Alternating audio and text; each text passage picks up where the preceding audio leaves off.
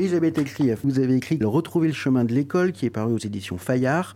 Euh, donc vous faites le tour de maintes et maintes solutions euh, que les associations que vous soutenez via euh, Alpha Omega, la fondation Alpha Omega, ont mis en place euh, donc en, France entière.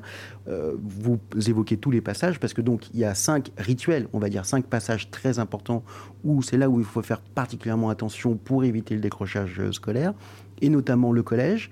Et lorsque vous évoquez le collège, les premières pages de, de ce chapitre, vous parlez de tout, sauf de matière qu'on apprend au collège. Il faut avoir en tête que quand l'enfant rentre en adolescence, il vit un tsunami un tsunami émotionnel, puisqu'il passe du cocon de l'école primaire euh, à la multitude de profs.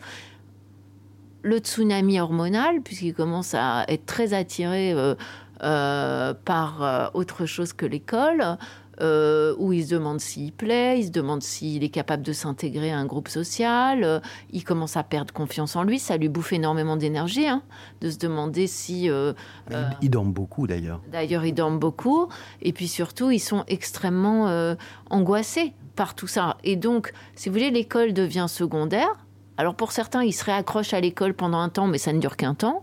Et surtout, donc, il faut leur faire trouver en eux-mêmes la motivation d'apprendre, le goût d'apprendre, le, la foi en eux, le fait que les échecs ne, ou les difficultés ne génèrent pas une envie de tout euh, t'envoyer valser.